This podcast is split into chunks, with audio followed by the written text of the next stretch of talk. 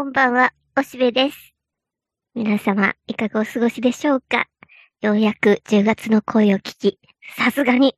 秋になってくれるんだろうな、という感じで空を睨む日々でございます。振り返ればもう早くも4ヶ月間ずっと夏服だったね。こんなに長く夏が続くとは、何度も何度も洗濯した夏服。もうさすがに次の選択でもう秋服に変わっていいですよね。さすがにちょっと変な気候でもう怒りを通り越して諦めになっているけどね。天を睨む日々でございます。それに何かと税金も高く、日本は世界でカツアゲに合ってるけども、我々は政府にカツアゲに合ってるね。ああ、やだやだ。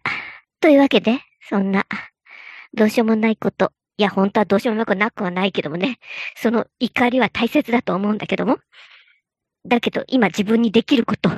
目の前でできることは何か。と言えば、美味しいものを食べることだなと思って、ようやく秋が来るんだったら食べたいものはあるんだ。僕は、うーん、いつも美味しいもの食べてるけれども、春と秋は、とりわけ楽しみにしているものがあります。春はね、あの、鮎をね、あの、岐阜に勤めてることもあるので、頃合いを狙って、一回だけでも天然の鮎を、塩焼きを食べるようにしてるし、それを外しても、あの、血鮎って言って、本当はなんか血鮎ってね、別に岐阜は関係なく、ほとんどが浜名湖で養殖されてるらしいんだけど、まあでも美味しいよね。えー、僕は血鮎も大好きさ。血鮎の天ぷらさえあれば、もうそれで日本酒はクイクイ進むぜって感じなんだけど、で、まあ今年はうまく食べられたので、満足した春だったんだけど、次は秋だ。で、秋は、うん、まずは栗なんだな。で、栗きんとんは、もうあちこちから時々出ていて、まあもちろんブランド品のものも出ているけれども、それぞれ和菓子屋さんで小さく作ってくれてる栗きんとんっていうのもね、美味しいよね。高いけどね、パクッと食べて300円、350円って感じだけども、でもやっぱり、えー、栗を食べるのはなかなか大変だから、自分で皮むくっちゃ大変だからね、ああいう風に美味しく作ってくれてる栗きんとん食べるの好きだし、それにうん、お目当てのね、モンブランがあるんだね。あの、普通のケーキ屋さんで売ってるようなんじゃなくて、本当に栗で作ったモンブランって感じのがあって、それはまだ今年は食べてないけど、うまく食べられるといいなと思ってるし、それにもう一つ、うん、この頃、大人になってから楽しんでいるのが、松茸の土瓶蒸し。で、それはね、松茸そのものは別に、まあ、あの、感触は面白いと思うし、嫌いじゃないけども、まあ、それはいいんだけど、ドビムシって美味しいよね。こう、あの液体が美味しいんだ。で、それをトクトクトクっとこう、えー、こう、杯みたいのに出して、で、それをクイッと飲んで、ああ、美味しいって思いながら日本酒を飲むっていうね、そのね、液体を、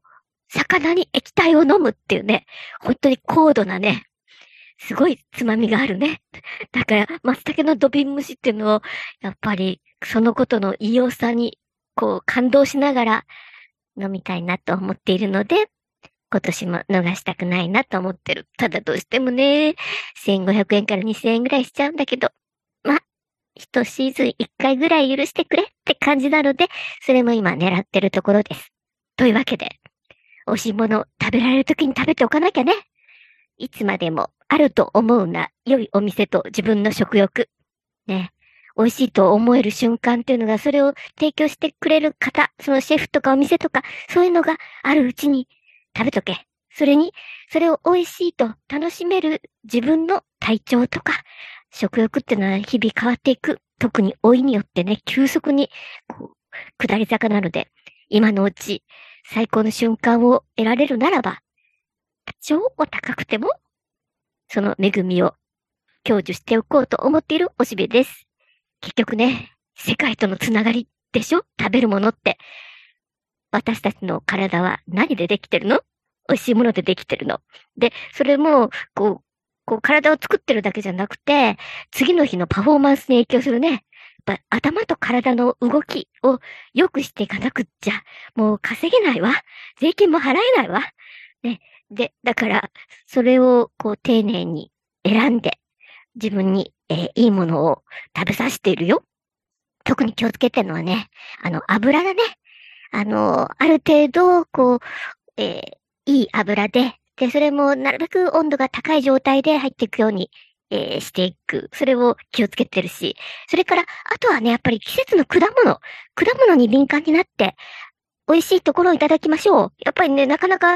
うーん、所詮ね、スーパーとか八百屋さんで買うとね、ちょっとまだ硬いかな、とかって、まだちょっと青いかっていう感じから食べ始め、うーん、なんか今が頂点かもと思いながら、だんだんぐずぐずになった感じなので、うーん、そろそろこれも終わりかなみたいな感じで、さあ次の果物は何っていう風にして、えー果物の流れっていうのを、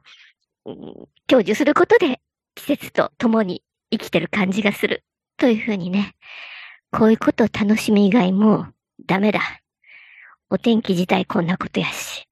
いろいろできることは限られてきている。というわけで、えー秋の到来を首を長く長く長くして待っているおしべでございます。さすがにもう10月に入ったら大丈夫だろうなって思っているけどね。では、また皆さんも何か美味しいものをぜひ召し上がれ。じゃあ、またね。バイバイ。